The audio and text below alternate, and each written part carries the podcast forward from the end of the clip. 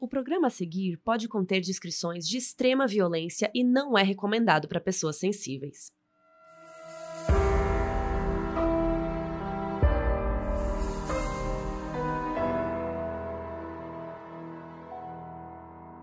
Oiê, eu sou a Mabê. E eu sou a Carol Moreira, e hoje a gente vai contar a história de um casal que veio de mundos bem diferentes. Elise Araújo veio do interior do Paraná, de uma família pobre, e o Marcos Matsunaga veio da elite paulista, herdeiro de uma grande empresa. O casamento deles tinha tudo para ser uma história de conto de fadas, mas não foi bem assim. Em maio de 2012, Elise matou e esquartejou Marcos em casa e gerou um dos crimes mais chocantes da história do Brasil. Com ciúmes, traição e reviravoltas, nada nessa história é o que parece. E esse é o caso Ioki.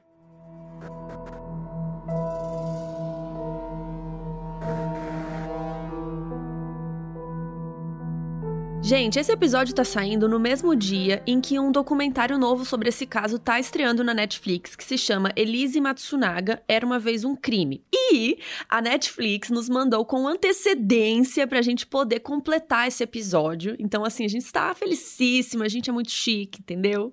A gente recebeu antes. E a série tá bem legal. São quatro episódios de mais ou menos 50 minutos por aí, juntando todos dá mais de três horas de conteúdo. E o documentário começa em 2019 e a Elise tá na primeira saída dela do presídio, porque ela entrou no regime semiaberto. O documentário então acompanha ela nesse tempo e vai contando a história do caso e tal. E tem material novo, né, que são entrevistas novas, e também material antigo, tipo reportagens que saíram na época, coisa do julgamento, imagens e tal. Então é bem legal. A Elise nunca deu entrevista para nenhum veículo de comunicação. Então o documentário é super importante e chocante por isso que é a primeira vez que a gente vai ouvir ela contar a história dela. A trilha sonora é bem foda, a montagem vai encaixando vários momentos no tempo, mas sem confundir. Você consegue entender exatamente a timeline e os momentos que estão passando. A minissérie é dirigida por uma mulher que coincidentemente chama Elisa Capai. Ela trabalhou muito com cinema independente e com questões de gênero.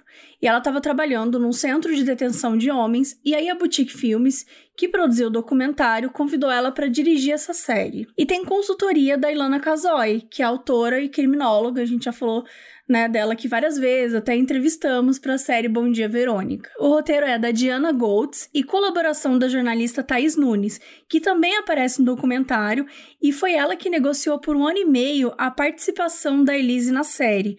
Ela mandou várias cartas, falou com os advogados dela, fez toda essa essa conversa aí. E a diretora, a Elisa, foi ao presídio conversar com a Elise antes, né? Ela explicou o que, que ela queria com o documentário, ela explicou que ela queria escutar a versão dela, mas que ela ia contar os dois lados da história. Só que, assim, o que ela mais garantiu pra Elise é que não ia ser nada sensacionalista. Ela realmente queria contar a história mesmo, queria falar como a mídia abordou, sabe? Isso foi até bem interessante, porque a mídia foi super sensacionalista, né? Com esse caso, com a Elise. Então, até quando no comecinho do doc, não é spoiler, quando ela sai do presídio, a advogada vai lá buscá-la e tá cheio de repórteres e tal. Então, é, enfim, a Elise aceitou fazer esse documentário, mostrar a versão dela, inclusive pra filha dela ver também. Porque na época do crime, né, ela já tinha uma filha, então ela fala muito da filha dela, assim, no documentário, né? Isso é algo muito forte, que ela quer rever a filha, né? Ela não viu nunca mais e tal. Mas vamos contar a história primeiro, e aí a gente vai trazer esses detalhes para vocês.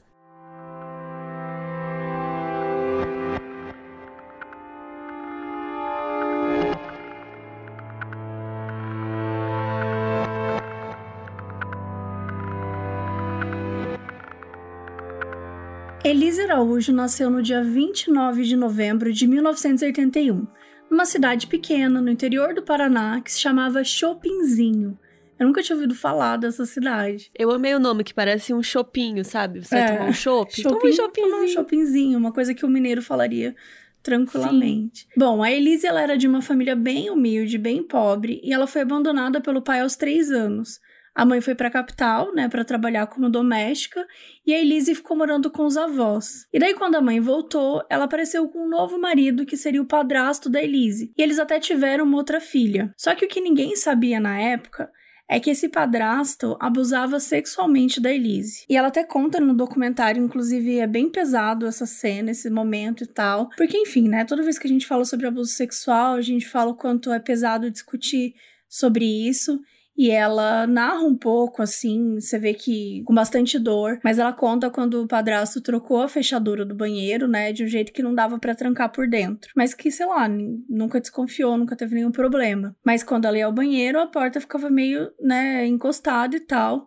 E toda hora que ela entrava no banheiro, ele abria a porta e falava: Oh, nossa, não vi que você tava aí. E dava um golpezinho assim. E ela foi percebendo que isso ia aumentando cada vez mais. E um belo dia, quando ela tinha 15 anos, ela tava tomando banho e ele tava do lado de fora, olhando ela pela janela basculante. Ele, ela conseguiu ver assim. De início, ela não entendeu que era ele, não reconheceu, só que ela saiu correndo e o padrasto agarrou ela. E em algum momento ela conseguiu sair de perto dele e ela saiu correndo de toalha mesmo, como dava. Ela estava muito desesperada. E depois disso, ela ficou tão mal assim com essa situação que ela resolveu fugir de casa. Ela pegou uma mochila, uma faca, 50 reais e foi embora. Quando ela chegou na rodovia, um carro seguiu ela e o cara começou a falar: Oi moça, para onde você vai? E ela disse que deu uma coisa nela de novo, que ela começou a sair correndo de novo para dentro do mato sem saber para onde ir e inclusive dormiu nesse mato nesse dia sozinha sem ninguém por perto e tal. Ela tava tão assustada, né, que ela achou que esse cara ia fazer alguma coisa com ela também, né? E aí no dia seguinte, ela sentiu um cheiro de comida e viu um homem andando a cavalo que levou ela para casa dele, ajudou ela, deu comida, deu abrigo para ela. Só que depois ele chamou o conselho tutelar porque ela era uma criança, né? Ela tinha 15 anos, ela era adolescente. E ela não queria voltar para casa, então ela deu um nome falso. E nisso acabou que ela demorou 45 dias para poder voltar para casa e tal. A família, né, nesse tempo ficou desesperada, procurando por ela. E quando ela voltou, ela resolveu morar com uma tia dela que se chama Roseli, que acabou virando um ponto de apoio muito forte na vida da Elise. Inclusive, ela aparece no documentário, a gente vê como elas são próximas, né? Hoje em dia, os pais da Elise já faleceram, então é a tia Roseli que é a, a, essa figura materna dela, né? E na época ela nem contou do abuso pra tia, a tia só descobriu muitos anos depois. E a Elise fez de tudo, né, para conseguir se educar, foi estudar, ela estudou em colégio público e quando ela fez 18 anos ela se mudou para a capital, lá para Curitiba, ela fez um curso técnico de enfermagem e conseguiu um emprego no hospital. E aí, com uns 20 e poucos anos, ela se mudou para São Paulo. Só que, para pagar a faculdade, ela começou a trabalhar como garota de programa. E em dias muito movimentados, ela chegava a fazer até 10 programas no dia. E assim, ninguém sabia que ela fazia programa. Isso era algo da vida dela, que ela não queria que ninguém soubesse. Ela precisava pagar as contas dela. Ela achou essa forma para pagar as contas e ninguém precisava saber daquilo. E era isso. Enquanto isso, o Marcos Matsunaga ele teve uma vida completamente diferente da dela. O Marcos nasceu em São Paulo, estudou a vida toda em escola particular, né? E na faculdade ele fez administração na FGV, que é uma instituição super chique, requisitada, tal, e bem, bem cara de, de estudar. E hoje em dia, a graduação em Direito lá tá quase 5 mil reais, por exemplo, para vocês terem uma ideia de valores de matrícula. É carinho. E tal.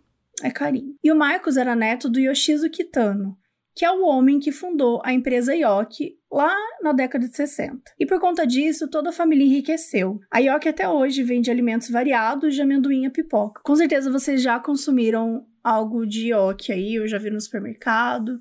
É bem famoso mesmo. E depois do Mark se formar na FGV, ele entrou para a liderança da empresa junto com o pai e o irmão, que é o Mauro Matsunaga, que também aparece bastante no documentário. No finzinho dos anos 90, ele casou e teve uma filha com essa primeira esposa, até que um dia a vida do Marcos cruzou com a da Elise. Eles se conheceram em 2004 em um site de encontros chamado M-Class, que era um lugar para as garotas de programa encontrarem os clientes e vice-versa. E lá no site, a Elise usava o nome de Kelly. E aí o Marcos acessou o site, ele sempre entrava lá para procurar garotas de programa e tal, e aí ele achou a Elise lá, ela foi mais uma das garotas que ele encontrou lá. E eles se encontraram aquela vez, mas o Marcos gostou muito dela, e aí continuou a chamar ela mais vezes, né? E com o tempo eles foram criando meio que um namoro, sabe? Uma conexão mais emocional e tal tal. E o Marcos decidiu que ele queria ter ela com exclusividade.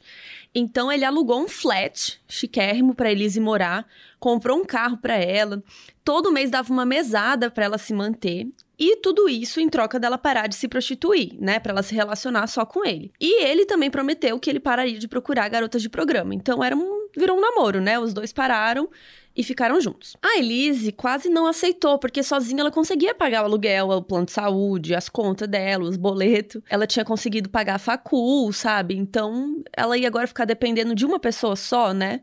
Mas ela estava apaixonada por ele. Então ela falou assim: não, vai dar tudo certo e aceitou. E aí, com o tempo, a Elise também começou a estudar direito. Então, assim, eles se conheceram em 2004 e ela começou o curso em 2005. Então, assim, não dá para entender muito bem se ele já pagava o curso dela no início e tal, mas depois ele ajudou é, a pagar o curso, né, com a mesada que ele dava. Ela usava parte dessa mesada para cursar direito também. Só que o Marcos, ele era muito ciumento, ele era muito possessivo mesmo, ao ponto de que ele não queria que a Elise fizesse trabalho em grupo com homens. Isso até é um dos colegas que, que conta, assim, que quando ele ligava, a Elise pedia para os colegas homens ficarem quietos para ele não pirar. Então, isso é uma coisa muito comum é, que a gente ouve falar, né? Muitas vezes da pessoa ter que esconder coisas, ter que. Coisas idiotas, né? Coisas tipo, completamente coisas idiotas da, da sua vida, porque a pessoa, ah, não, mas você, você é minha mulher, você não pode ter amigo homem né? Então, isso, infelizmente, é uma coisa que existe bastante. Mas beleza, eles passaram três anos aí nesse esquema, ela morando no flat. Aí, no final de 2009, o Marcos decidiu se separar da esposa, ficar com a Elise e assumir a Elise para a família. Só que eles não contaram a verdade, assim, como que eles conheceram e tal.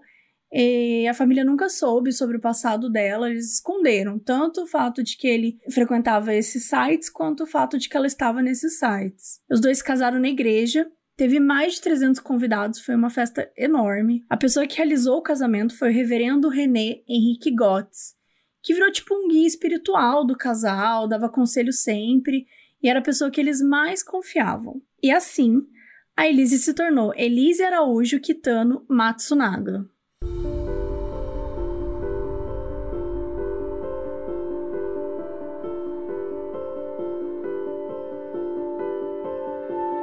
Início do casamento deles foi excelente. Vários relatos indicam que eles se davam super bem, que eles sempre faziam coisas juntos. O Marcos comprou um apartamento enorme para eles, que na verdade era quase que dois duplexes. Até agora eu não entendi direito como era esse apartamento, mas era tipo dois prédios colados e eram dois apartamentos juntos. Era tipo enorme. Era um grande, gigante apartamento. E nesses primeiros meses, os relatos são que ele era super carinhoso, que ela gostava muito de estar com ele. O Marcos fazia tudo que ela queria. Inclusive, os amigos até zoavam ele, assim, que ele caiu no estereótipo de pegar uma mulher mais nova, bonita, sabe? Aquela coisa de pegar novinha e tal. E eles viajaram muito pelo mundo, para Veneza, para Paris pra Disney, pra tudo.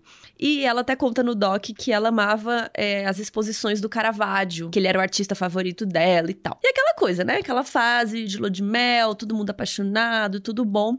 E, inclusive, o Marcos foi se afastando um pouco dos amigos, né? Ele foi deixando de ver os amigos para passar tempo com a Elise. E os dois tinham muito em comum. E o que não tinha em comum, eles foram descobrindo juntos. Tipo, o Marcos introduziu a Elise em todos os seus gostos e ela gostava. Ele curtia sair para caçar e atirar de forma esportiva. Ele entendia muito de arma e ele tinha muitas em casa. E ele trouxe a Elise para esse hobby. Ele levou ela no stand para aprender a atirar. Ele deu a primeira arma para ela, tal. Ao todo ela tinha quatro armas no nome dela e a favorita dela era uma pistola 380, que foi essa que ele deu. E ela levava muito jeito. Ela era realmente muito boa atiradora. E os dois receberam um certificado de registro do Exército Brasileiro na modalidade de colecionadores, atiradores e caçadores. Então, por isso, eles tinham direito a ter posse de arma. Gente, quando a gente fala assim, ah, eles tinham várias armas em casa, era assim, não era várias, tipo 10. Era muitas armas, tipo centenas. Tinha um cômodo da casa que antes era. Dá pra ver que era um banheiro assim e que eles transformaram, botaram as coisas lá dentro. Que tinha muita arma. Tipo, de tudo quanto é tipo revólver, metralhadora, fuzil, espingarda. Eu não sei nem falar o tanto de tipo que arma que existe, porque eu não, não sou conhecedora, mas enfim. Inclusive no documentário até fala que nessa hora que a polícia encontrou esse lugar, assim, que era cheio de armas e tal, esse quarto, que eles começaram a tirar várias selfies, tiraram várias fotos. Eu até uso uma expressão machista que é como uma mulher entrar numa loja de sapato. Então, que seria essa sensação que os policiais tiveram quando eles viram a quantidade de arma que tinha nesse espaço. Para mim seria maquiagem mesmo, eu entrar na Sephora. Enfim, eles tinham lá essas várias armas e eles começaram a caçar juntos também. Caçava porco do mato, viado, todo tipo de animal lá eles caçavam. E eles mesmos preparavam os animais para cozinhar. Então, eles cortavam, né? Sabia limpar o animal. E alguns eles até empalhavam Sabe aquele negócio de, tipo, o Bates lá? Como chama? Bates O Norman. Bates?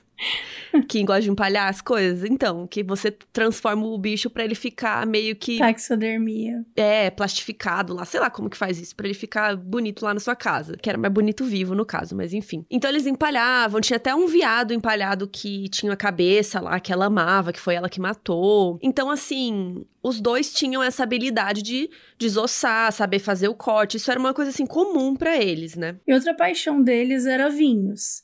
Eles estavam pensando em trabalhar com isso e tal. No apartamento, eles tinham uma adega climatizada enorme que tinha 2 milhões de reais em vinhos. Sim, 2 milhões em vinhos. Tipo, eram uns vinhos muito chiques, uns vinhos muito bons, assim, que a soma de tudo daria, tipo, uns 2 milhões de... Meu, imagina você ter 2 milhões de reais em vinhos. Não é um milhão. Um, pensa, pensa em um milhão de vinhos. Um milhão de reais em vinhos. É muito. Agora, dois, mi- dois milhões. É muito dinheiro. É muito dinheiro.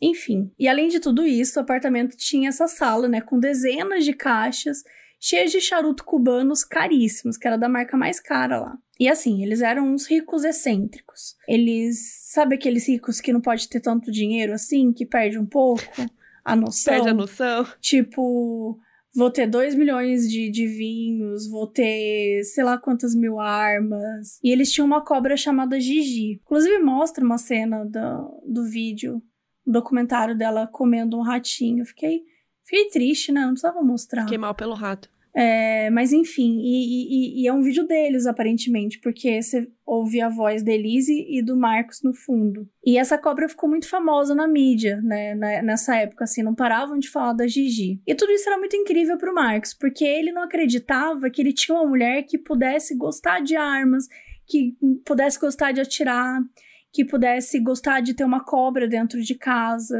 né? Uma mulher que amava sair pra caçar, estripar animais, que né, ter tudo isso era, não era muito comum. Então ele ficava muito feliz de ter encontrado ela. É, ele ficava chocado, né? Tipo, nossa, eu tenho uma mulher que gosta de dessas coisas que geralmente, né? Eu, pelo menos, não gosto de quase nada que foi citado aí, por exemplo, né? Só Então- de vinho. Só, é, de vinhos eu ia gostar de ter 2 milhões de reais em vinhos aqui em casa. Ia ser tudo. Mas é isso, as coisas pareciam estar indo super bem, eles compartilhavam os gostos, tinham animais exóticos, só que isso não ia durar muito tempo.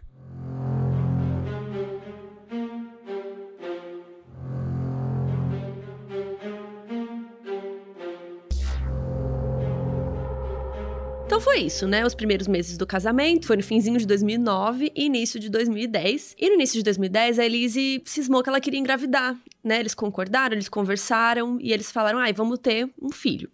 E aí ela parou de tomar a pílula, né? E estavam esperando vir esse bebê. Mas o tempo foi passando e ela não engravidava. E ela tava com muita expectativa, né? Ela tava querendo muito. Aí ela começou a fazer um monte de exame, tomar remédio hormonal, né? Pra tentar ajudar a engravidar e tal. E tomar esses remédios também deixou ela bastante instável emocionalmente, né? O hormônio é, é pesado. E aí um dia eles estavam viajando e estavam no quarto do hotel. E a Elise foi tomar banho. E Marcos falou que depois ele ia tomar banho e tal. Quando ela saiu do banho, ele não tava no quarto. E no computador dele estava aberta uma chamada de Skype. E era com uma moça. Aí a Elise foi fuçar, né? Deu aquela olhada e viu lá um histórico e viu que eles iam em restaurante, que eles iam em hotel. E ela falou: Bom, tô sendo traída, né? Confrontou o Marcos, até porque ela sabia como ela conheceu o Marcos, né? Ele era casado na época, enfim. Aí ela confrontou ele, ele falou que não, que ela era doida, nada a ver. E ela falou: Cara, eu não sou idiota, né? E ela falou: Olha, eu vou me separar e vou chamar um advogado e tal. Inclusive, ela até chamou um advogado depois, ela conversou com alguém, começou a investigar como seria isso. Só que, o que, que aconteceu? O destino, o mundo dá voltas, e pouco tempo depois disso ela descobriu que estava grávida. E quando ela contou pra ele, o Marcos chorou muito, pediu perdão, que não ia fazer mais aquilo, que eles iam se entender. E como ela queria muito ser mãe, ela decidiu perdoar ele e quis tentar de novo. E o reverendo até comenta no documentário que viu ele sorrindo, assim, feliz, quando foi ver, né, a neném na maternidade e tal, quando a filha deles nasceu. E foi mais ou menos nessa época que ela terminou o curso dela de direito, isso tudo lá pro fim de 2010. Então, assim, já tinha rolado muita coisa nesse primeiro ano de casamento. E aí ficou tudo de boa, assim, por um tempo, depois do nascimento da filha. Só que aí, seis meses depois, lá pro meio de 2011, as brigas voltaram. A Elise achou que o Marcos mudou muito com ela, que ele tava mais frio, que ele ficava sumindo, ele se ausentava o tempo todo, dizendo que era coisa do trabalho. E eles foram se distanciando. E no documentário a gente até vê uma troca de e-mail entre os dois e tal. E ela mandou para ele um e-mail com o assunto assim: decisões. Ela fala que ela queria conversar sem brigar, mas que ela estava se sentindo totalmente sozinha, que ela não queria ouvir que ele fazia tudo certinho e que ela que estava acabando com o casamento deles. Ela falou que ele vivia no mundo da lua e não percebia o que estava ali na frente dele. E que se fosse por causa de trabalho, né, do tipo, você trabalha tanto e tal, então vai viver sozinho, né? Vai viver sua vida aí. E aí ela cita, né, sobre o divórcio anterior, né? Ela fala assim que parece que ele não encarou a situação e que se fosse por causa das visitas e tal que eles iam resolver, mas se fosse culpa, ela não ia ajudar em nada. Ela cita até que ele nem tirava fotos da filha deles e disse ainda para ele lembrar que ele teve dois casamentos. Em um, a mulher não amava ele o suficiente e não tentou fazer nada para não acabar o casamento. E no outro, falando dela, né? A outra mulher, falando dela mesma, lutou muito para salvar o casamento porque ela amava ele demais. E aí a gente vê um e-mail dele, mas não dá para entender se é resposta a este e-mail ou não. Em que ele diz que ela fez dele um homem e que ele estava resgatando esse sentimento de como ele se sentia no começo com ela e que ele decidiu ficar com ela, então agora ele ia resolver a vida dele, que ele ia resolver a relação deles, que ele errou, que ele foi fraco, mas ela também fez coisas que magoaram ele e tal, mas que eles deviam esquecer tudo isso e começar do zero. Então, claramente, assim, eles não, não sabiam nem conversar direito, né? Porque eles estavam tendo essas conversas tratativas todas por e-mail. E eles pediram pro reverendo abençoar o apartamento deles, aquele reverendo lá que casou eles e tal, para ficar com boas energias. E no documentário ele fala uma frase bem interessante, que é assim: por que, que um casal chama o reverendo para ir na casa abençoar todos os cômodos? Então, assim, né? Isso deixou ele intrigado. Porque tava tudo uma grande, né? Merda. Tava ruim. Tava ruim. É. E ele conta até uma coisa meio engraçada. Porque ele conta que acabou a água benta dele e não tinha abençoado nem metade dos cômodos. Mas também tava... a casa era grande. A casa era grande. Mas ele fala de um jeito como se a culpa fosse que tem, tá muita energia ruim, Bad sabe? Vibes. Uhum. É, mas realmente, né? Uma casa daquele tamanho, ele precisava de um Só pra abençoar de... os vinhos e as armas? Nossa. Pensa. Imagina Três um reverendo dias. jogando água benta em 33 anos. Não, era muita arma. Ai, gente, enfim. É, mas de acordo com a Elise, né, o Marcos ele não mudou apesar das, dessas conversas de falar que ia mudar e tal. E como ela insistia que ele tinha uma amante, eles brigavam muito por causa disso. Ele falava que ela era louca, que não tinha nada a ver, e ela se sentia culpada, né? Ela dizia que ele fazia ela se sentir culpada, que é o famoso gaslight, né, gente? Quando um abusador ele manipula a vítima, ele faz ela acreditar que ela tá louca. Então manipula, distorce informações, trata como se ela tivesse desequilibrada ela começa a achar que tá mesmo. Então, assim, ela tinha certeza que algo estava rolando, mas ela não tinha como provar. E a verdade é que a Elise estava certa. O Marcos realmente tinha uma amante. Em março de 2012, já fazia quase dois anos e meio de casamento e quase um ano que a relação já estava meio ruim e tal. Então, em março de 2012, é, o Marcos começou a sair com uma garota de programa chamada Natália. Então, lembra aquela mulher lá que a Elise viu umas mensagens no Skype? A gente não sabe, não ficou claro se era já essa Natália ou não. Mas enfim, essa história do hotel já tinha acontecido há muito tempo, então provavelmente era outra pessoa. Enfim, a Natália, essa moça nova, ela também era garota de programa do mesmo site que a Elise conheceu o Marcos, e a história dos dois foi bem parecida. O Marcos também pagava uma mesada para ela de 4 mil reais, ele ofereceu 27 mil para ela tirar todas as fotos fotos do site. Eu achei um, um, número bem específico, por que não 30 mil, né? 27. Talvez fossem 27 fotos. 20, um mil para cada foto. Enfim, ele queria que ela fosse exclusiva dele, que nem ele fez uma vez com a Elise, né? Então ela ganhou um carro que era o quê? Um Pajero blindado TR4. Adivinha quem ganhou esse mesmo carro? A Elise, ela tinha ganhado o mesmo carro. O advogado dessa moça, depois de tudo, ela até falou que ela devia ganhar herança devia ganhar parte da herança porque ela estava com o Marcos há muito mais tempo do que foi divulgado. Então, assim, Não sabemos se ela era a moça do Skype, se não era. Mas, enfim, tava rolando isso aí. Naquela época, a Yoki ela ia ser vendida para uma multinacional americana, que é a General Mills, uma venda que ia ser de 2 bilhões de reais. E o Marx prometeu que depois de vender a empresa, ele ia casar com a Natália, segundo a Natália, né? Que ele, depois de vender a empresa, ia se casar com ela e eles iam se mudar para Miami. E num fórum que discutiam tal sobre garotos de programa e tal, o Marx participava dele e ele usava o nickname de Horhider. Horhider seria uma tradução livre para tipo montador de putas em inglês, sabe? Seria alguma coisa assim. E ele fazia várias postagens dando notas, fazendo resenhas sobre sexo e tal e sobre essas mulheres. E aí nessa época a Elisa já estava super paranoica.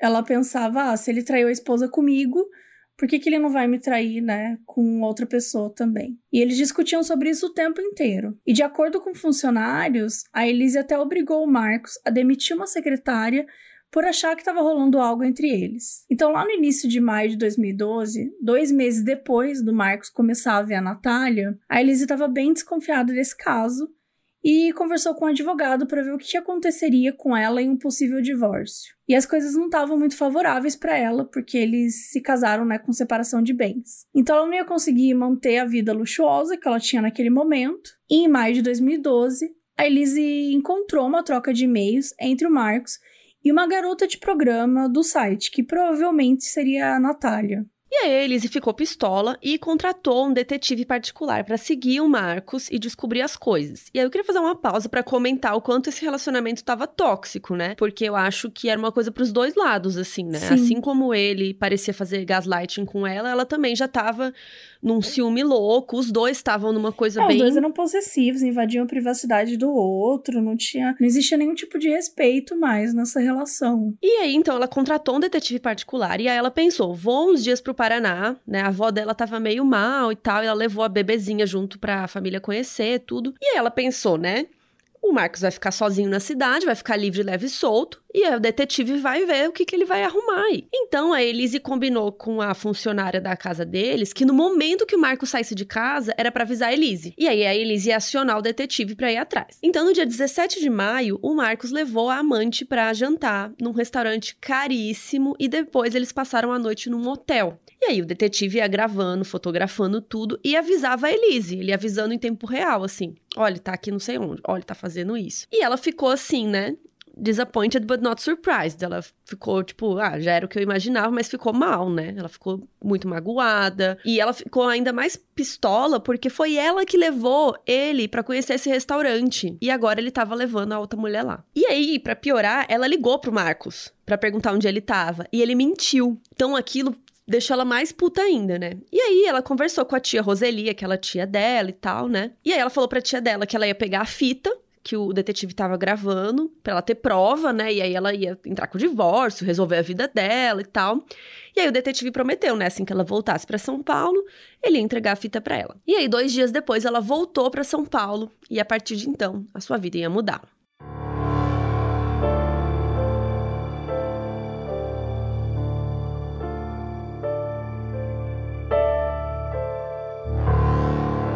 No dia 19 de maio de 2012, a Elise voltou para São Paulo. E ela estava super agoniada, né? Porque ela tinha passado noites sem conseguir dormir, porque ela tinha tomado essa decisão, né? Já sabia da história toda, que ela estava certa, dessas brigas todas que eles estavam durante muito tempo. E aí, quando ela ia embora, a avó pediu para ela ficar lá, mas ela quis voltar para São Paulo. No aeroporto, antes de entrar no voo, ela foi numa loja de construção e comprou uma serra elétrica, supostamente para abrir caixas de vinho. E no fim da tarde, ela chegou em São Paulo com a filha e uma babá que tinha ido junto na viagem e tal, e o Marcos pegou elas no aeroporto. E já no carro, o casal tava se estranhando tal, Elise soltando umas farpas, e aí por volta das seis e meia, eles chegaram no prédio. Lá por volta das sete da noite, como né, ninguém tinha feito jantar e tal, eles resolveram pedir uma pizza. E nesse tempo de espera, a Elise e Marcos começaram a discutir muito e eles brigaram feio. E ela contou que sabia de tudo, disse que ia prejudicar ele o máximo possível e que ia se separar. O Marcos falou que ela tinha má reputação, que só ia encontrar alguém para comer ela, que ela jamais ia encontrar um príncipe como ele, que ele tirou ela do lixo e disse que ia internar ela, que tinha encontrado uma clínica em Campinas e tal, e o reverendo sabia e tinha aconselhado a fazer isso mesmo. E ela fez estágio no hospital psiquiátrico, então ela sabia como era e ficou morrendo de medo de ser dopada e ficar trancada no hospital. Aí ela até falou que ia embora pro Paraná, mas em, até em outras brigas antes ela já tinha falado que ela ia embora pro Paraná e tal, mas ele falou: pode ir, só não vai levar minha filha. E aí nesse dia dessa briga, ele ainda falou assim: vai, vai pro Paraná, mas não leva minha filha, senão eu vou te dar um tiro que você nem vai saber de onde veio. Aí quando deu sete e meia, chegou a pizza, o Marcos desceu para pegar e tal. E aí tem até imagens do elevador dele subindo com a pizza e tal. E depois que ele subiu, ele abriu a porta. E aí a gente tem duas versões deste momento. A versão da Elise é que ele subiu com a pizza, continuou brigando com ela, xingou, deu um tapa na cara dela quando eles já estavam sentados na mesa. E que aí ela ficou com medo do que ele poderia fazer, porque ele tava, né, brigando com ela, deu um tapa nela e ela pegou a arma para ficar ali meio para se defender. E aí, de acordo com ela, ele disse: "Atira sua fraca ou some daqui e vai pro Paraná com a sua família de bosta e deixa minha filha aqui". E aí que ela atirou na cabeça dele. A versão da acusação, que depois, né, a gente vai falar melhor, a versão diz que ela já estava esperando ele com uma arma apontada na entrada quando ele chegou com a pizza. Mas a gente vai falar melhor sobre tudo isso no julgamento, porque realmente, né, não tem como a gente saber o que realmente aconteceu. A gente tem essas duas teorias aí. Fato é que a Elise apontou a arma para ele e atirou. Provavelmente ele se abaixou, tentando se esquivar, e por isso o tiro foi de cima para baixo, assim, levemente de cima para baixo. Então não atingiu a testa, assim, atingiu uma parte mais lateral da cabeça, assim. E aí, claro, né, que ele caiu no chão e a Elise precisava tomar uma decisão que ia definir o resto da sua vida. O que, que ela fazia a seguir?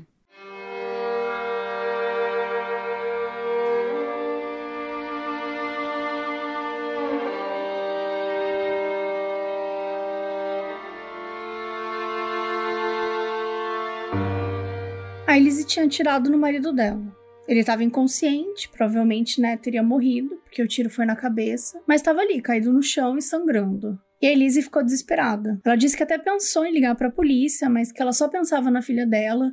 Se a polícia chegasse lá, tal, que ela ia ser presa, que ela nunca mais ia ver a filha. Pensou até em fugir com a filha, mas não queria colocar ela em risco. Então a única coisa que veio na cabeça dela é que ela precisava tirar ele dali precisava esconder, né, o que aconteceu, o crime, o corpo. Então ela foi arrastando ele para um quarto mais afastado, fechou a porta e deixou ele lá. Com o passar da noite, ela começou a ficar fritando assim, pensando no que ia fazer. Ela não decidiu assim na hora. E lá pro início da madrugada, ela resolveu que ela ia cortá-lo. E ela começou a esquartejá-lo com uma faca. Ela queria dar um jeito de tirar ele no apartamento e esconder, né, o que tinha acontecido. Ela partiu ele em vários pedaços. Mas não foi tudo de uma vez, ela foi dando umas pausas, até para amamentar a filha, e só acabou no dia seguinte. E por ser técnica de enfermagem e tal, e até pelo lance da caça, né, que ela estava acostumada, ela sabia qual era a forma de cortar, né, as partes de uma maneira que não ficasse bagunçado, nem um, um, mar de sangue, por assim dizer. Mais uma coisa interessante que a polícia percebeu depois, né, é que ela cortou de duas maneiras diferentes.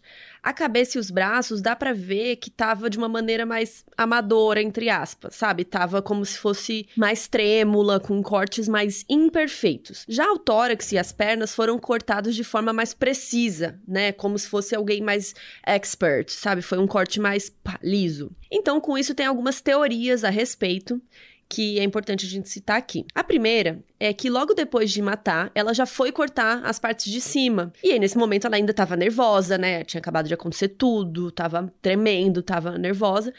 E aí a babá chamou ela para amamentar, ela foi amamentar, voltou mais calma, e aí nesse momento já dá para ver ela cortando o corpo de uma maneira mais profissional, entre aspas, né? Porque ela tipo teve um tempo para se acalmar. A segunda teoria é que, na verdade, isso é normal, por causa do fio da faca. Ou seja, porque quando a gente começa a usar um instrumento de corte, tipo uma, uma, faca mesmo, você vai cortar uma comida, né? No começo a faca tá mais afiada e corta melhor. E com o tempo a faca vai perdendo o fio, né? Vai ficando desafiada, entre aspas.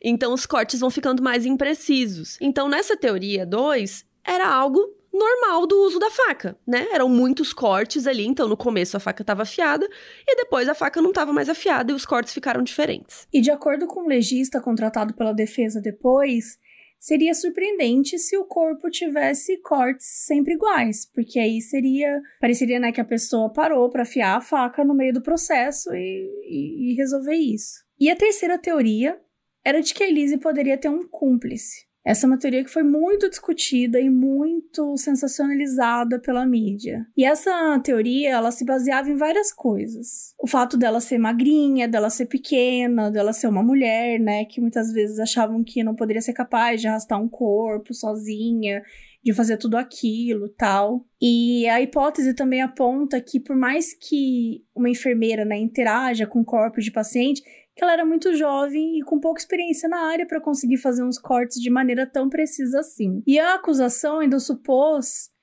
que poderia ser alguém do prédio, porque tinha outros médicos morando lá e tal, inclusive um cirurgião. Mas essa teoria não foi muito para frente, porque não tinha muito uma coisa que embasasse ela. E se tivesse outra pessoa, é, o argumento da, da, defesa foi essa, que as câmeras do elevador teriam detectado, né? E viram ela saindo com as malas, tal, no elevador e não tinha nenhuma pessoa junto.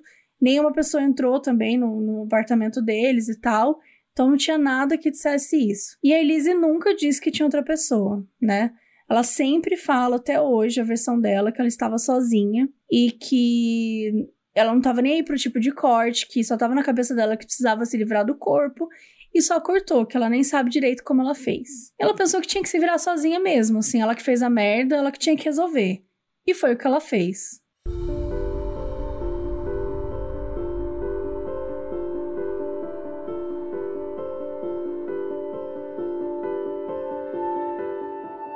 Seguinte, no dia 20 de maio, a Elise saiu do prédio para se livrar do corpo e as câmeras do elevador mostram ela saindo do prédio por volta de 11h30 da manhã. Então, assim, recapitulando: 6h30 da noite anterior, eles chegaram em casa, ficaram sozinhos por volta das 19 horas.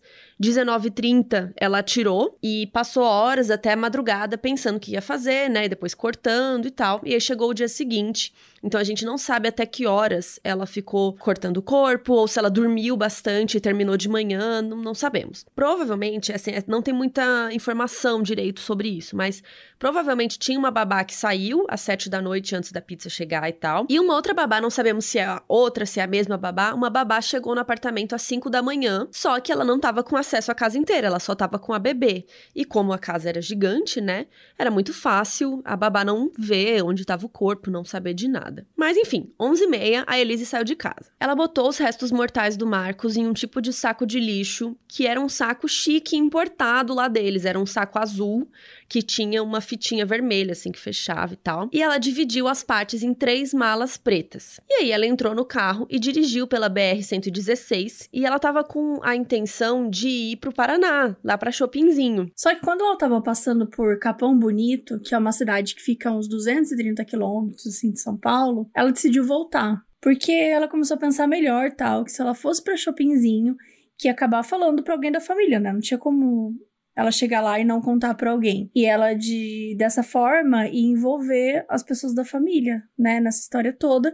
E ela não queria fazer isso. Ela não achava justo com a família dela. Então, quando estava voltando, ela chegou até a ser detectada por um radar inteligente e foi parada por excesso de velocidade por um policial rodoviário. E como se não bastasse, a documentação do carro não estava regularizada. Então, né, o certo seria o policial apreender o veículo. Lembrando que no porta-malas estava o corpo do marido dela esquartejado. Mas por algum motivo ele não fez isso, deixou ela embora ilesa e nem revistou o carro, nem fez nada. Então Elise saiu rondando, assim, sem saber para onde ia, até chegar em Cotia, que fica a uns 30 quilômetros de São Paulo. Ela foi até uma estrada meio de terra, tal, uma floresta em volta, largou os sacos e voltou para casa. Ela chegou em casa umas 11h50 da noite. E aí, no dia seguinte, no dia 21, beleza, né? Ela estava de volta em casa, tinha se livrado do corpo e começou a pensar o que fazer para não dar ruim para ela. Então a primeira coisa que ela fez foi ir no detetive. Lembra do detetive que ela contratou para seguir o Marcos? Então ela foi lá, pagou o detetive, pegou as fotos, pegou os vídeos e tudo. E depois que ela pegou essas provas da traição, ela foi direto encontrar com a família do Marcos. Aí ela chegou e falou: Ó, seguinte, gente, o Marcos foi embora ontem à noite. Ele pegou um notebook, pegou umas roupas, uma mochila, pegou 20 mil reais em dinheiro dinheiro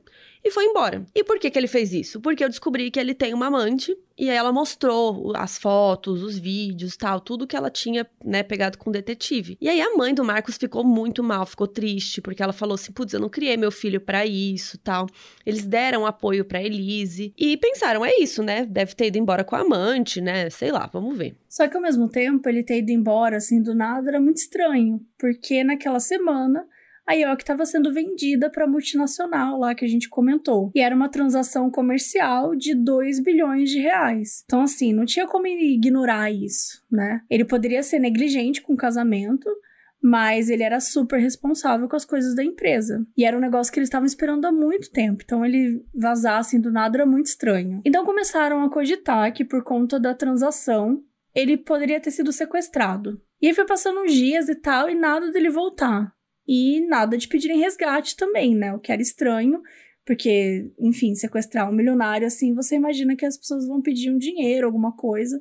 E aí todo mundo estava confuso, inclusive a polícia que já tinha sido acionada. Aí a Elise mandou um e-mail pro reverendo lá, o, o reverendo deles, falando que ela estava preocupada, cadê o Marcos e tal. E o reverendo disse que tentou acalmar ela, né? tem, né, vai ficar tudo bem, aquelas coisas. E aí, no dia 24 de maio, de acordo com o documentário da Netflix, o irmão dele, o Mauro, recebeu um suposto e-mail do Marcos que pedia para avisar para a mãe dele e para Elise que ele estava bem, mas que ele não podia entrar em contato naquele momento e tal. E aí, a família acreditou na história da Elise, né? Então, Marcos realmente fugiu com a amante, né? Não tinha pedido de resgate. Ele mandou esse e-mail, deve ter sido isso. Enquanto isso, a Elise pediu para uma funcionária da casa para ir depositar 20 mil reais na conta do Marcos, para parecer que ele realmente estava mexendo no dinheiro. Mas assim, né, gente? Ela não pensou que a mulher ia dedar ela depois, né? Meio estranho. E nesse mesmo dia, acharam o corpo do Marcos lá em Cotia. Primeiro acharam a perna e do lado o saco de roupas, assim, da vítima. E aí a calça da Diesel, 600 reais. Camiseta polo da Ralph Lauren, 300 reais. Quem analisou o corpo reparou que era alguém com unhas bem feitas, unhas cuidadas.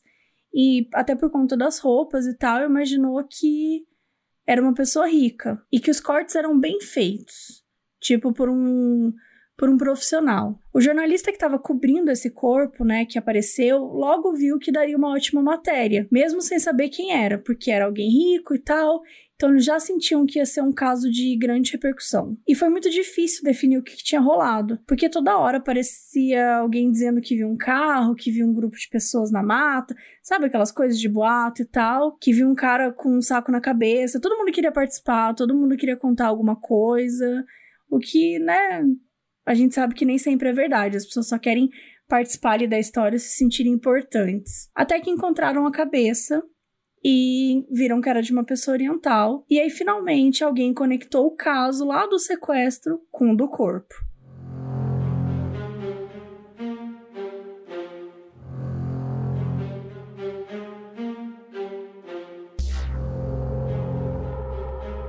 Após ter as fotos reconhecidas pela família, o corpo foi analisado por peritos e realmente, né, os restos mortais eram do Marcos Matsunaga. E foi o irmão dele, o Mauro, que fez o reconhecimento. E ele até disse que a mão do Marcos era muito característica, era muito marcante. Então ele saberia pela mão. E realmente era o irmão dele. E aí já noticiaram, né, que era o Marcos Matsunaga, o herdeiro da Ioki, começaram a anunciar nas reportagens. E isso, óbvio, causou muita pressão na polícia para resolver o caso, né? Era um cara super importante, né? Quem matou esse cara no meio dessa negociação, algo muito estranho. E os peritos encontraram uma coisa muito importante na autópsia. A causa da morte, na real, não foi o tiro na cabeça, foi asfixia por sangue aspirado em ambos os pulmões. O que isso significa? Que muito provavelmente o tiro que a Elise deu no Marcos não matou ele. Então ele teria morrido um pouco depois, quando ele estava sendo esquartejado, ou seja, que ele ainda estaria vivo, né? Ficou inconsciente e aspirou sangue, porque ele estava respirando um pouco ainda e morreu afogado no próprio sangue. Mas enfim, né, na época eles nem sabiam que foi a Elise, eles não sabiam nada, né? Só achou um corpo e sabiam dessa informação, que tinha o tiro, que tinha essa asfixia e tal. E aí o irmão do Marcos, o Mauro, e um funcionário da empresa foram no prédio lá, na casa da Elise dele, né? E pediram para ver as câmeras de segurança, e aí eles foram juntos ver isso. E aí notou algo que era bizarro, assim. O Marcos aparecia na câmera, né, subindo no elevador, depois de pegar a pizza, mas depois não aparecia mais nenhuma gravação. Então, assim, como é que ele poderia ter saído do prédio? E aí os policiais viram, né, que o, o vídeo lá da Elise, que é um dos vídeos mais famosos sobre esse caso, quando ela deixa o prédio com três malas, e ela passa a se tornar a principal suspeita. Afinal de contas, né, o cara não saiu do prédio, ela sai com três malas. E o delegado responsável pelo caso era o Mauro Dias. Ele logo desconfiou da Elise. Então, assim, tem dois Mauros: tem o Mauro delegado e o Mauro, irmão do Marcos. E daí o irmão contou sobre a Elise, né, pro delegado, que ela era enfermeira de centro cirúrgico, ela já tinha sido tal. Aí ele falou: bom, tem coisa aí e tal, levantou suspeita sobre ela. E ele também falou, o irmão, que o Marcos e a Elise tinham um mentor espiritual, que era o reverendo lá deles, que casou e tal e batizou a filha. E o reverendo contou para o delegado que Elise era uma pessoa instável e que já tinha aconselhado Marcos a não deixá-la usar armas. Então a polícia olhou o histórico né, de ligações da Elise e os dados colocavam ela em Cotia, bem onde acharam o corpo. E, para piorar, na gravação do elevador, o Marcos desceu para pegar a pizza com a mesma roupa que foi encontrada lá em Cotia. Então, eles conseguiram um mandado de busca lá na casa deles. Então, a polícia foi lá no prédio, só que eles sabiam que a Elise tinha um monte de arma no apartamento e tal. Eles não queriam chegar lá e falar, abre a porta aí, não sei o quê, porque eles tinham medo dela pegar uma arma, atirar em alguém, acontecer alguma coisa.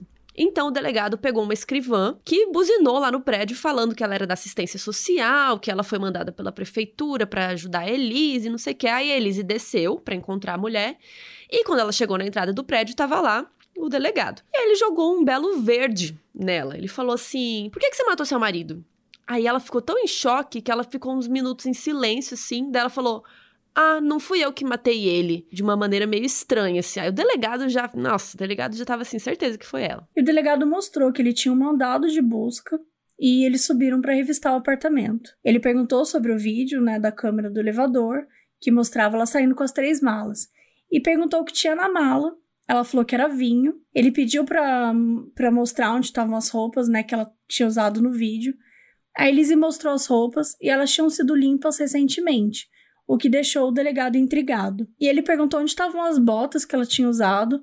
Ela mostrou, só que o delegado viu que as botas ainda estavam sujas de barro. E ele disse que ia mandar as botas para perícia para analisar se o barro correspondia lá com o local onde o corpo foi encontrado. E pediu também para Elise um saco de lixo para ele guardar as botas. E quando ela deu o saco para ele, qual saco que era? Obviamente, o saco azul chique importado, igual o que as partes do Marcos foram encontradas.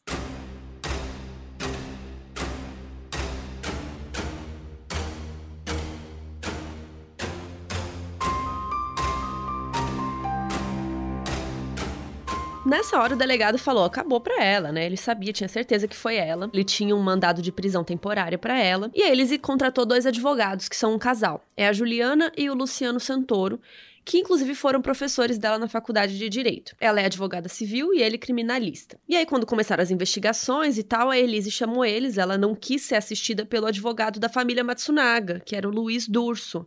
Por quê, né? Até porque quando as coisas começassem a cair sobre ela, provavelmente o advogado da família Matsunaga ia estar do lado da família Matsunaga, né? Então, no dia 3 de junho, a Elise passou o dia inteiro sozinha na cela da delegacia. E ela ficou ali, né, fritando a cabeça, pensando: meu Deus, como que eu faço? O que, que eu vou fazer? E até então ela tinha decidido que ela não ia contar nada. Mas nesse momento que ela ficou lá sozinha fritando, ela falou: cara, não dá, não consigo segurar mais e vou contar. E ela chamou o advogado dela, em particular, o Luciano, e ela falou: Cara, eu preciso confessar, não tô aguentando esse peso dentro de mim e tal. E aí ele falou: Então tá, mas eu quero que você me conte tudo e não só para mim, né, para polícia. Eu quero que você conte exatamente como tudo aconteceu. Não existe meia verdade, é para falar a real. E foi isso que a Elise fez. Ela confessou com todos os detalhes. Falou que o Marcos traía ela, que ela esquartejou ele, contou tudo. Ela disse que só fez isso porque estava com medo de perder a filha. E supostamente, né, quando ela confrontou o Marcos ali sobre a traição que rolou naquela noite, que ele disse que ia se divorciar dela e ia pegar a guarda da menina.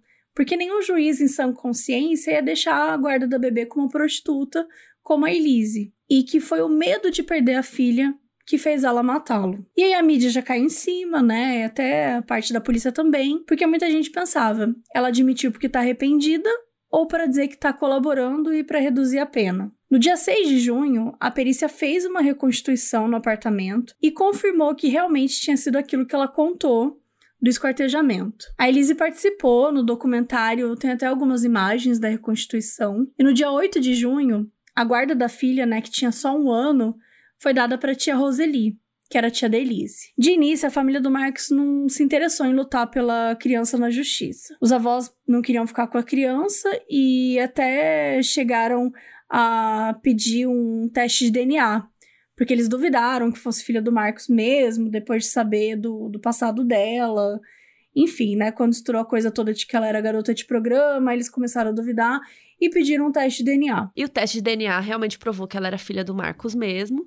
E aí que eles pediram a guarda da criança. E aí a gente pode imaginar até que a questão financeira deve ter sido bem relevante também nessa decisão, né, do juiz. Enfim, a justiça concedeu a guarda total para a família do Marcos, né, para os avós paternos. A prisão temporária da Elise estava para acabar no dia 21 de junho.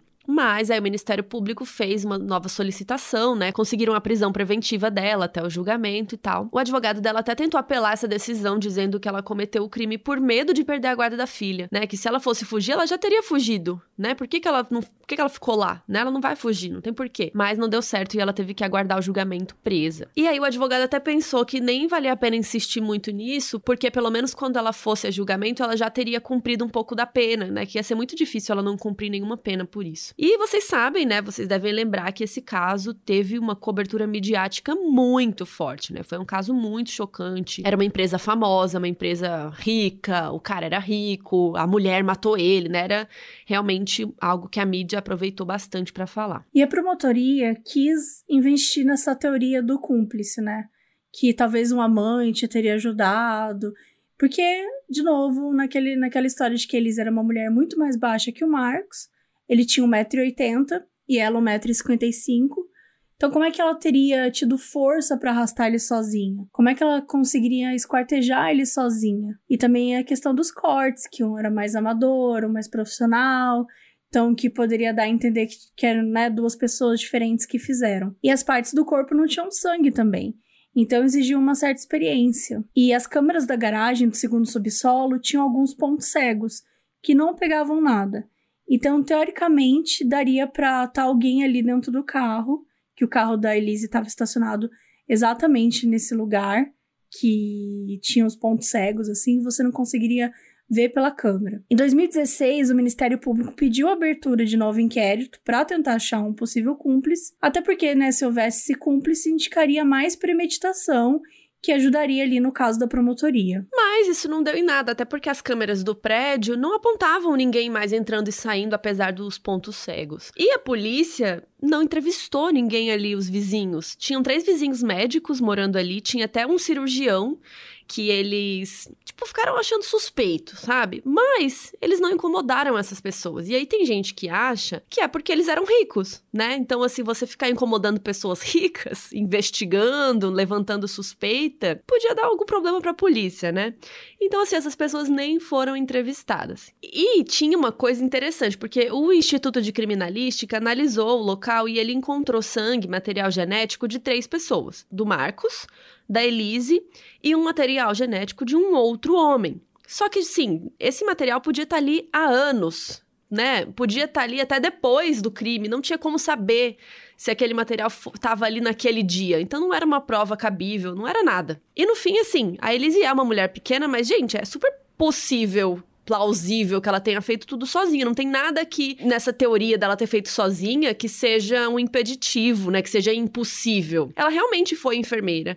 Ela caçava, ela sabia limpar e cortar os animais. Ela teve tempo, ela teve recursos, sabe? Com tempo, ela podia ficar o dia inteiro ali levando para arrastar ele, sabe? Ela demorou muito para ir embora depois. Então era possível sim que ela teria feito tudo isso sozinha. A justiça arquivou o inquérito por falta de provas e o assunto não pôde fazer parte do julgamento. Então essa história de cúmplice morreu, mas ainda tinha muita coisa para rolar nesse julgamento.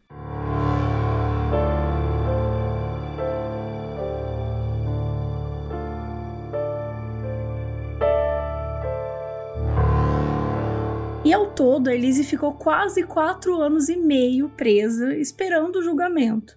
Porque ele só aconteceu em 2016. Então, de junho de 2012 a novembro de 2016, ela ficou presa. O julgamento começou no dia 28 de novembro e só terminou no dia 4 de dezembro, super tarde, já passando para a madrugada de 5 de dezembro. O júri foi formado por quatro mulheres e três homens, sete no total, que é o normal do, do júri no Brasil. O promotor foi o José Carlos Cossenzo, conhecido por ser midiático, né? Ele tinha essa fama, assim, de ser meio aparecido, digamos assim. E ele acha que Elise só confessou o crime para facilitar a vida dela e que a versão que ela tinha contado era mentira. Que ela tinha construído, né, essa versão que mostrava um crime passional, que ela ficou enfurecida e tudo mais. E na versão dela, era que ele tava puto, que ele deu um tapa nela. Então, era quase como se ela tivesse agido em legítima defesa.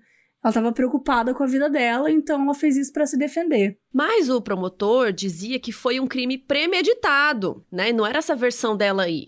E ainda com três qualificadores, que vocês sabem que são aquelas coisas que agravam o crime. Então, a Elise foi formalmente acusada de homicídio doloso, né, que quando há dolo, quando há intenção de matar, e triplamente qualificado com essas três, né? Primeiro, motivo torpe, ou seja, um motivo que é condenável, né? Um motivo que é meio fútil, assim, que de acordo com o promotor era vingança e dinheiro. O meio, que é a forma, né? Um meio cruel, porque eles consideraram que ela matou ele na hora de esquartejar, né? Porque ele não estava morto ainda, e isso é muito mais cruel. E a terceira qualificadora é um recurso que dificultou a defesa da vítima, porque, de novo, na teoria da promotoria, ele teria saído do elevador, né, e de surpresa tomou um tiro. E, além disso, ela também foi acusada de destruição e ocultação de cadáver. Ao todo, 21 testemunhas foram convocadas para o julgamento, mas depois, duas delas foram dispensadas, que foi um delegado e o reverendo, que casou eles, então ao todo foram 19 testemunhas. No primeiro dia, né, na segunda, no dia 28 de novembro, começou com as declarações né, iniciais, tanto da defesa quanto da acusação. A promotoria que acusa, ela focou no fato de que o crime tinha sido premeditado, porque a Elise teria comprado a serra elétrica antes, então ela já estava planejando matar o Marcos. A defesa argumentou que era inútil falar dessa serra, porque ela nem foi usada para matar o Marcos. Só para vocês não confundirem, né? Ela comprou sim uma serra, como a gente comentou, no aeroporto e tal,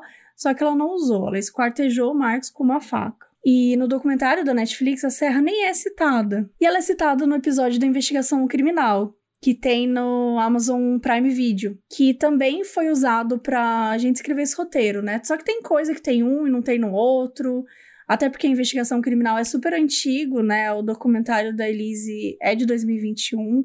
Então, algumas informações desencontradas é normal ter, né, quando você né, passa muito tempo das coisas e tal. Enfim, né, voltando. Então, supostamente ela comprou essa serra para abrir caixa de vinho e no fim não, não usar a serra. Também falaram no julgamento sobre o negócio de que, pela perícia, o Marcos estava vivo quando foi esquartejado. Então, nesse primeiro dia, foram ouvidas três testemunhas chamadas pela acusação: o detetive particular, que Elise contratou, e mais duas babás, funcionárias da casa deles. Ambas as babás falaram que não presenciaram nenhuma briga do casal e que o Marcos parecia super amoroso, que ele tratava a Elise como uma princesa e tal. E a Elise passou esse primeiro dia chorando inteiro, assim. Que, inclusive, foi o que ela fez o julgamento inteiro. Ela chorou muito. No dia 2, na terça, foram ouvidos mais três testemunhas, sendo a principal delas o irmão do Marcos, o Mauro Matsunaga. O Mauro falou que o Marcos era completamente apaixonado pela Elise e fazia tudo por ela, que gastava mais dinheiro com ela do que com ele mesmo, com o Marcos,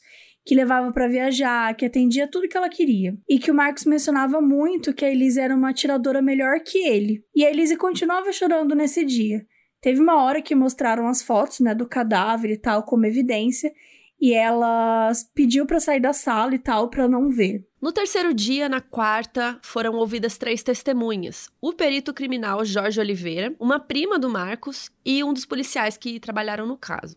Esse perito, Jorge Oliveira, a gente, eu não sei como, a gente precisa falar dele. A gente precisa falar que ele é um cara excêntrico. Excêntrico. Pela primeira Muito frase excêntrico. que ele diz, né? Documentário. É, maravilhoso. Mas não vamos contar, não. Não vamos contar, porque vocês têm que assistir o doc pra ver as coisas que ele fala. Ele é meio doidinho, tá? E ele tem a sobrancelha do Albieri, assim, meio pra frente, assim.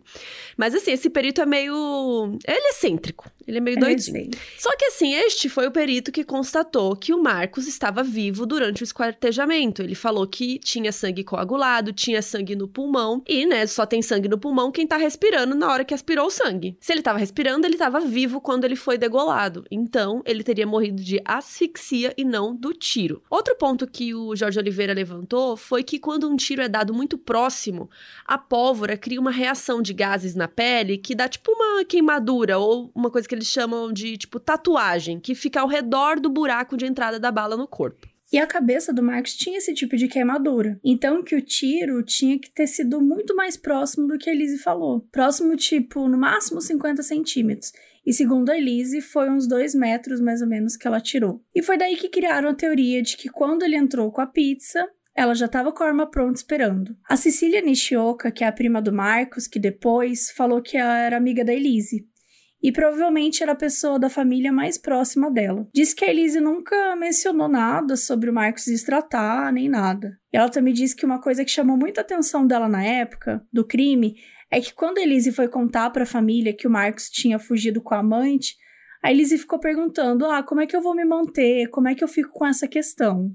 O que só reforçou o argumento da acusação de que a Elise matou Marcos para ficar com o dinheiro. E uma coisa que a Elise tinha dito é que ela só atirou no Marcos porque ele deu um tapa nela antes, né? Que ela tava se defendendo e tal. Mas o policial que deu o depoimento esse dia, ele falou que o tiro foi muito mais próximo do que ela falou. E pela maneira que a pólvora estava espalhada pela sala e tal, provavelmente ela atirou quando ele abriu a porta e estava voltando com a pizza. Então ele não achava que tinha sido uma defesa. No dia 4, mais três testemunhas: a tia Roseli, um outro outro perito e uma outra pessoa que trabalhou na casa do casal. Ela tinha começado a trabalhar para eles uma semana antes do crime e disse que tinha visto sim eles brigando e até ouvido Marcos bater numa mesa. E também contou que ela achou duas armas na casa e que foi ela que limpou o quarto que a Elise cometeu o esquartejamento mas que ela não viu nada de estranho lá enquanto ela estava limpando. A tia Delise foi aquela que tinha ficado com a guarda provisória da bebê. E na época do julgamento ela já não estava mais, né? Tava com os pais do Marcos. E a tia falou que o Marcos parecia ser um homem bom,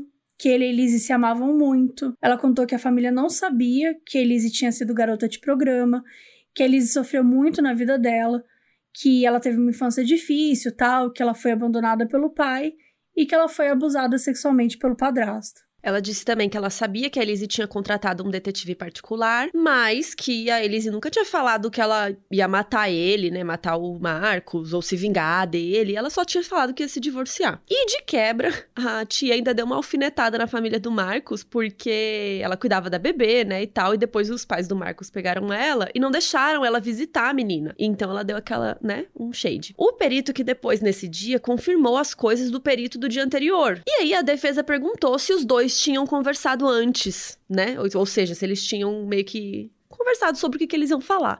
E aí o perito falou que sim. E aí, gente, isso não pode, né? Não é permitido que duas testemunhas conversem, né, antes de testemunhar. Então a defesa pediu anulação do julgamento, mas o juiz não achou que isso estava afetando e deixou o julgamento continuar. No dia 5, na sexta, teve um monte de treta. Tiveram três testemunhas de defesa, um perito e dois colegas da Elise lá da faculdade de Direito. E lembra que o perito da acusação tinha teoria e tal de que o Marcos morreu no esquartejamento? Então, a defesa trouxe um outro perito para bater de frente com essa história. O legista Sami El Jundi, não sei como fala isso, que ele já participou até de vários laudos da ONU, inclusive, era um cara bem, bem fodão. E a defesa pediu exumação do corpo, né, pro Sami fazer um novo laudo. A defesa falou que o laudo de outro cara estava errado, que o tiro na cabeça deixou o Marcos com morte cerebral. Então, por mais que algumas funções corporais, né, podiam ainda estar tá funcionando, o cérebro já estava morto na hora do esquartejamento. E ele reforçou que a Elisa deve ter imaginado que ele estava morto, né? Ele tomou um tiro na cabeça, estava ali,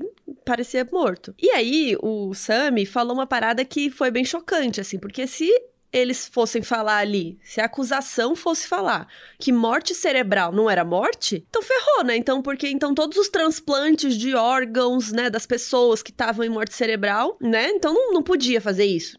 Então o ponto dele é que assim, morte cerebral é morte. Ele estava morto e pronto. Foi o testemunho mais longo do julgamento. Ele ficou nove horas falando. A defesa e a acusação começaram a bater boca, ficaram perguntando um monte de coisa, daí começaram a se atacar, foi uma confusão. E por que que isso era importante, gente? Porque tinha uma qualificadora, que a gente já citou aqui, que foi o meio cruel, né? Então isso agravaria a pena dela. Então isso realmente era algo muito importante de ser discutido, que aí ficaram lá nove horas discutindo isso. Uma hora o juiz até teve que pedir calma, ele falou que aquilo ali tava parecendo uma feira, pra vocês terem noção. Além do perito, teve uma mulher e um homem que estudaram com a Elise na época da faculdade. Eles falaram que o Marcos era ciumento, sim, que a Elise não podia nem trocar telefone com, com homens, né, colegas homens, porque ele era super possessivo e tal. O sexto dia serviu para exibição de reportagens, né, da, mostrando televisão e tal, leitura de documentos relevantes para o processo, incluiu também depoimentos de pessoas que não foram testemunhar presencialmente. Teve um depoimento escrito da amante do Marcos, a Natália,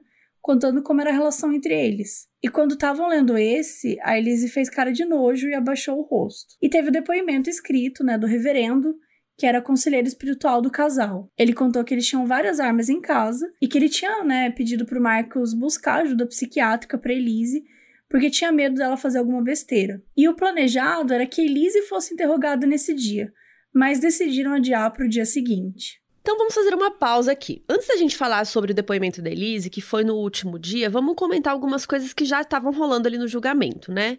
O primeiro é que logo que a Elise entrou lá, se falou muito da aparência dela, né? Se falou muito na mídia. Porque ela era loira e na prisão ela pintou o cabelo de ruivo. Só que os advogados teriam falado para ela voltar a ser loira pro julgamento. Então no dia ela estava loira de novo. Então falaram isso, ah, porque ela pintou o cabelo pro julgamento. Que ela tava de trancinha de lado, que ela estava de blazer preto. Nossa, gente, só falavam desse look dela na mídia. E também falaram muito que a defesa estava querendo passar essa imagem de uma mulher indefesa, né? Uma mulher ali que estava ali triste, abalada, cabisbaixa, né? E na mídia também estavam se falando muito sobre ela ter sido abusada pelo marido, né? Tinha vários jornais que falavam esse outro lado também, da legítima defesa dela e tal. E o promotor viu que esse papinho de vítima tava rolando e ele não queria, né? Ele falou: putz, isso não pode dar certo, então eu vou rebater isso. E ele focou muito dizendo que ela matou por vingança da traição, tal, que ela ia ficar muito rica, que ela, que ela queria herança, o patrimônio, que ela queria continuar naquela vida de princesa, né? Que tantas testemunhas falaram e tal. E a Elise e a defesa rebateram essa ideia de que era tudo por dinheiro. O advogado, Luciano, ele fala uma frase muito boa, que ele fala que essa teoria não tinha nada a ver. E ele fala, por que, que você mata a galinha dos ovos de ouro, né? Quer dizer, se ele estava dando dinheiro para ela, se o dinheiro todo vinha do Marcos, por que ela ia matar o Marcos e perder esse dinheiro? Como a York estava sendo vendida, a Elise e Marcos planejavam né, abrir esse negócio de vinho juntos. Então ela também ia ter grana disso. Então não tinha lógica ela matar ele por dinheiro. E no documentário tem um amigo do Marcos dizendo que ele jamais faria as coisas que ele estava falando, de dar tapa e ameaçar ela, que ele era super legal, calmo, etc. Isso é importante falar porque, fora tudo que a gente está discutindo aqui, antes de mais nada, essa coisa de dizer que uma pessoa não vai agredir alguém. Porque ela é legal. Ou não tá num relacionamento abusivo porque ela é legal, gente, isso não faz o menor sentido, entendeu? Inclusive, muita gente costuma passar pano. Ah, eu conheço ele, ele é legal, ele jamais faria algo assim. Mas você nunca sabe de verdade o que se passa dentro de uma história. Assim, acho que uma coisa que é provado nessa história é que o relacionamento dos dois eram abusivos. Era tóxico, era problemático, era cheio de posse tinha um, um, um, grande problema ali. Por mais que a gente goste das pessoas, por mais que a gente tenha os nossos amigos, é muito complicado quando a gente fala isso, ah, ele jamais faria isso, eu conheço ele porque ele é super legal e calmo. Porque, cara, você conhece ele na situação de amizade, você não conhece ele numa situação de ter um relacionamento com a pessoa. É, e ainda numa situação de briga, uma situação que, a, que as, os ânimos estão ali, né? Provavelmente todo mundo que conhecia a Elise jamais, né, ia falar, nossa, ela nunca tiraria nele, Sim. né? Se não tivesse, se ela mesma não tivesse falado, todo, nossa, nunca faria isso, mas gente, nunca diga nunca, sério. Às vezes a gente, por isso que eu sou muito contra armas, posse de armas e tal, imagino que muitas muitas pessoas, principalmente quem escuta o Modus, né, vai ser contra também, porque olha isso.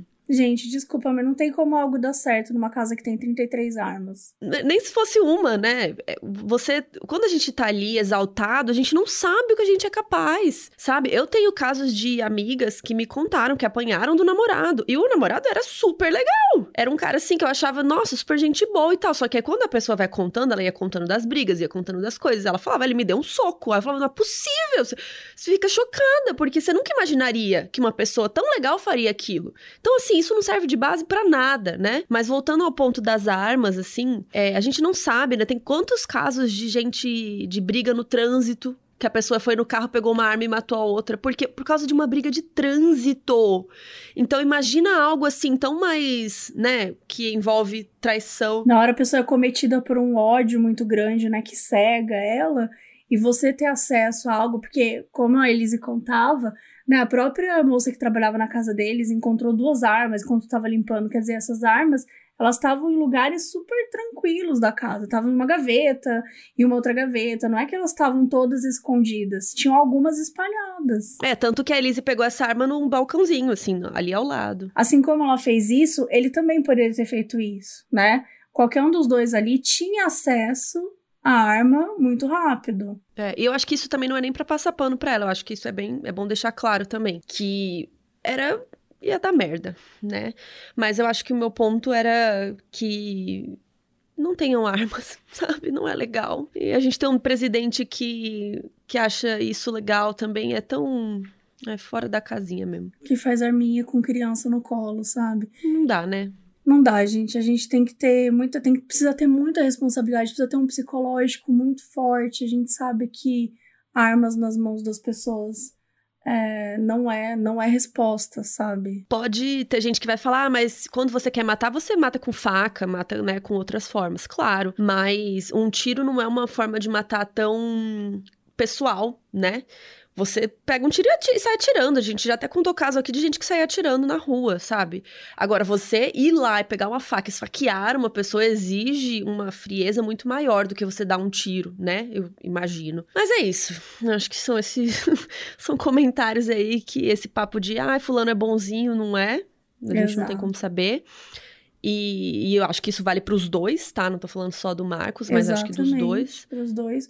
Mas a história e as porcentagens estão aí para provar que em uma relação, e isso que acontece, isso que aconteceu da Elise matar e tal, é uma exceção. É, geralmente é o oposto, né? Acho que é importante a gente também olhar para isso. Não é sobre passar pano, mas é sobre olhar para as estatísticas e saber que, na maior parte das vezes, quem mata é o marido. E tem uma coisa que não foi usada como evidência no julgamento, mas gerou um burburinho, foi falado, é que o Luciano, o advogado da Elise, achou o perfil, o Horror Rider, lá no site de garotas de programa, que era aquele perfil supostamente do Marcos, que ele ia lá nos sites comentar, né, como era as moças do perfil, né? Então ele avaliava as moças. E aí o Luciano mostrou as avaliações que ele fazia das mulheres. E isso queimou muito o filme do Marcos, porque na mídia estavam se falando um pouco, né? Aquela coisa de que ele era um bonzinho, né? Que ele era um trabalhador,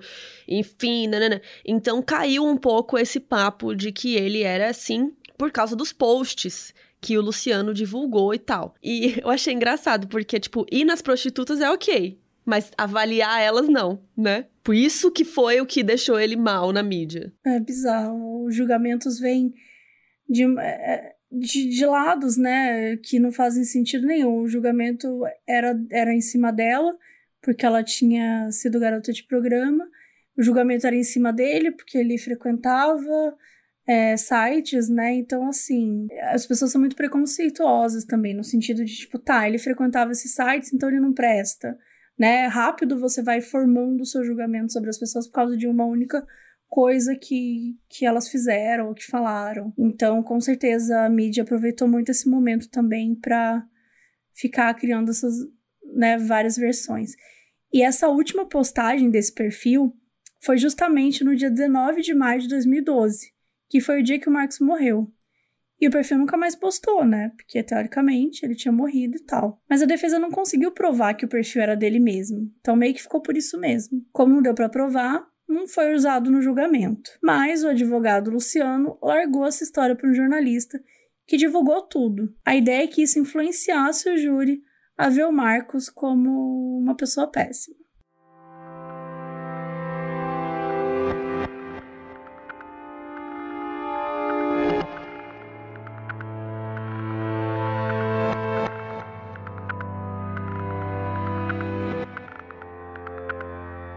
Enfim, chegamos então ao último dia do julgamento, no dia 4 de dezembro de 2016, o sétimo dia. A Elise foi ali depor por mais de seis horas. Ela foi interrogada pela defesa e pela acusação, mas ela foi orientada pelos advogados a não responder às dúvidas da acusação. A Elise falou que ela não estava normal no momento que ela atirou, que ela estava sentindo várias coisas, ela simplesmente atirou mas que ela se arrependia muito. Ela disse que não tinha visto o vídeo da traição naquele primeiro momento, antes de matá-lo. Ela falou que sabia, né, que o detetive contou tudo, mas ela só assistiu ao vídeo depois, no dia seguinte. E de acordo com a Elise, o Marcos recebeu uma ligação e falou: depois da pizza eu vou para casa do meu pai. E aí ela fala que ela ficou brava que ela falou: "Para de mentir, eu sei, né, que você não vai para casa do seu pai". Começou a brigar porque ela realmente achava que foi a amante que ligou e que ele ia, né, encontrar a amante. Daí começou a discussão, né, que ele falou aquelas coisas que a gente contou, aquela parte que ele fala: "Eu te tirei do lixo", que ela achou muito pesado porque ela tava bem, né, sem ele antes e tal.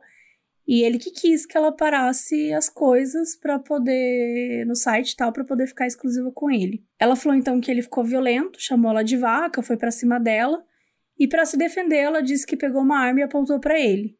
E aí que ele teria começado a rir, xingar e tal, de todo tipo de nome misógino, e que jamais deixaria ela ver a filha. E ela disse que não aguentou mais e simplesmente atirou. Falou que se arrepende muito, mas que infelizmente não pode voltar atrás. Ela descreveu o esquartejamento, né? Disse que ela começou pelos joelhos, o que vai contra o que os peritos definiram, porque ela teria começado pela cabeça. Falou que achava que ele estava morto sim quando cometeu o esquartejamento. Então vamos lá, os jurados tinham que responder as seguintes perguntas. Primeiro, se o Marcos morreu e foi esquartejado no apartamento na noite do 19 de maio de 2012. Se a Elise matou o Marcos. Se o júri absolve a ré pela acusação de homicídio. Se ela cometeu o crime sob violenta emoção. Se ela matou por motivo torpe, porque queria se vingar do marido e buscava o seguro de vida dele e o dinheiro. Se ela deu chances de defesa para o Marcos. Se a acusada agiu por meio cruel e a vítima estava viva quando foi esquartejada se o corpo da vítima foi destruído e ocultado, se foi a Elise quem ocultou o cadáver, e se o júri absolve a ré pela acusação de ocultar e destruir o cadáver. Ou seja, eram perguntas se foi ela mesma que matou, perguntas sobre as três qualificadoras e sobre a outra acusação, né, de ocultação de cadáver. E às duas e sete da madrugada, o juiz deu o veredito. A Elise Matsunaga foi condenada a 18 anos e 9 meses de prisão por homicídio e mais um ano, dois meses e um dia por destruição e ocultação de cadáver. As qualificadoras de motivo torpe e o cruel, né, não foram reconhecidas pelos jurados. Eles aceitaram só a qualificadora de que ela teria impossibilitado a defesa da vítima. Ou seja, eles não acharam que o motivo foi vingança e nem que ele estava vivo quando ela esquartejou. E o juiz deu uma pena máxima possível nesse caso, com um agravante que sobrou. A família da vítima não quis recorrer para aumentar a pena, eles sentiram que a justiça foi feita. Então, ao todo, 19 anos, 11 meses e um dia, né, dos quais ela já tinha cumprido 4 anos e meio enquanto ela estava esperando o julgamento. Quando ouviu a pena, Elise só pensou em quanto tempo ela ia ficar sem ver a filha. Ela foi cumprir na penitenciária feminina de Tremembé, no Vale da Paraíba, né, em São Paulo, que era o mesmo lugar que ela já tinha passado todos esses anos. E é o presídio onde ficam criminosos bem conhecidos que a gente já contou aqui, como a Suzane Van Richthofen e a Ana Jatobá, né, do caso da menina Isabela Nardoni. A Elise continua até hoje presa lá no Tremembé e ela é considerada uma detenta exemplar com ótimo comportamento. Ela sempre faz testes psicológicos, incluindo o teste de Rorschach, e ela tem resultados ótimos, né? Ela não tem nenhum desvio, nenhuma doença mental. E em março de 2019, os advogados entraram com um recurso para a pena dela ser reduzida por ela ter confessado, por ela ter colaborado na investigação, algo que não tinha sido levado em consideração na sentença. E deu certo, e a pena da Elise foi reduzida reduzida para 16 anos e 3 meses. E no mesmo ano, em agosto, ela obteve o regime semiaberto, que permite, por exemplo, que ela saia em feriados. E ao todo são cinco saídas no ano, e cada uma dura uns cinco ou seis dias, e o nome até que é falado é a Saidinha, né? E nessa primeira saída dela, em 2019, que rolou a entrevista para o documentário da Netflix. Atualmente, a Elise tem 39 anos, já cumpriu nove anos de pena, e faltam mais sete. E agora, no fim de junho de 2021, ela entrou na justiça contra a família Matsunaga por negarem a ela o direito de ver a filha, que hoje tem 10 anos. A Elise não vê a filha há 8 anos, nem mesmo por foto. Ela tá com o poder familiar sobre a filha suspenso, então ela não pode exigir visitar a filha. Isso foi tirado dela em 2012, antes mesmo do julgamento. E a advogada vai pedir revogação para que ela possa, de maneira supervisionada, assim, por algumas horas, mas muito provavelmente a família dele não vai deixar. Já faz uns anos que os pais do Marcos entraram na justiça para proibir que existam informações sobre a menina online. Entrevistas e reportagens dão a entender que a menina vive completamente blindada do crime, chama os avós de pais e até hoje sabe pouquíssimos detalhes do que aconteceu com Elise e com Marcos. Acho que antes da gente encerrar aqui essa história, é importante a gente comentar um pouco sobre o machismo que rolou no caso, né? Independente do que ela fez mas como a mídia tratou ela, né? Inclusive falando da prostituição, né? Focando muito nisso. A gente até citou aqui em outros casos de mulheres, né? Da Suzane von Richthofen, da Amanda Knox também, que a Amanda Knox nem culpada era, né? No documentário fala bastante disso, assim, né? De como a mídia tratou ela. A gente, né? Independente do que ela fez. É, exatamente. Acho que é aquelas coisas que a gente sempre fala sobre como o sensacionalismo muitas vezes busca ficar estereotipando, trazendo características, falando de coisas que não tem nada a ver, tipo, ela ter sido garota de programa, isso não pode desqualificá-la como uma pessoa. Acho que são as atitudes dela, a maneira como ela trata as pessoas, a maneira como ela age, que tudo bem ser levada em consideração, às vezes, para você entender um pouco sobre a personalidade, você saber sobre a pessoa mas a maneira como muitas vezes expõe, né? Até olhando do ponto de vista do próprio Marcos, quando expõe que ele também é, entrava em contato com várias prostitutas e tudo mais, tipo, o que de fato isso tá querendo dizer, né? Parece que está querendo desqualificar a pessoa por causa disso. Então a gente tem que ter sempre esse cuidado de ver o que, que a mídia tá dizendo, o que, que a mídia quer dizer, sabe? Qual que é a história que querem vender, porque muitas vezes a gente acaba caindo em grande sensacionalismo, porque ele vende. No fim do dia, o sensacionalismo vende. É um caso gigantesco, né? Toda vez que tem. A gente tem coisas muito parecidas com a Suzane, Amanda e Elise.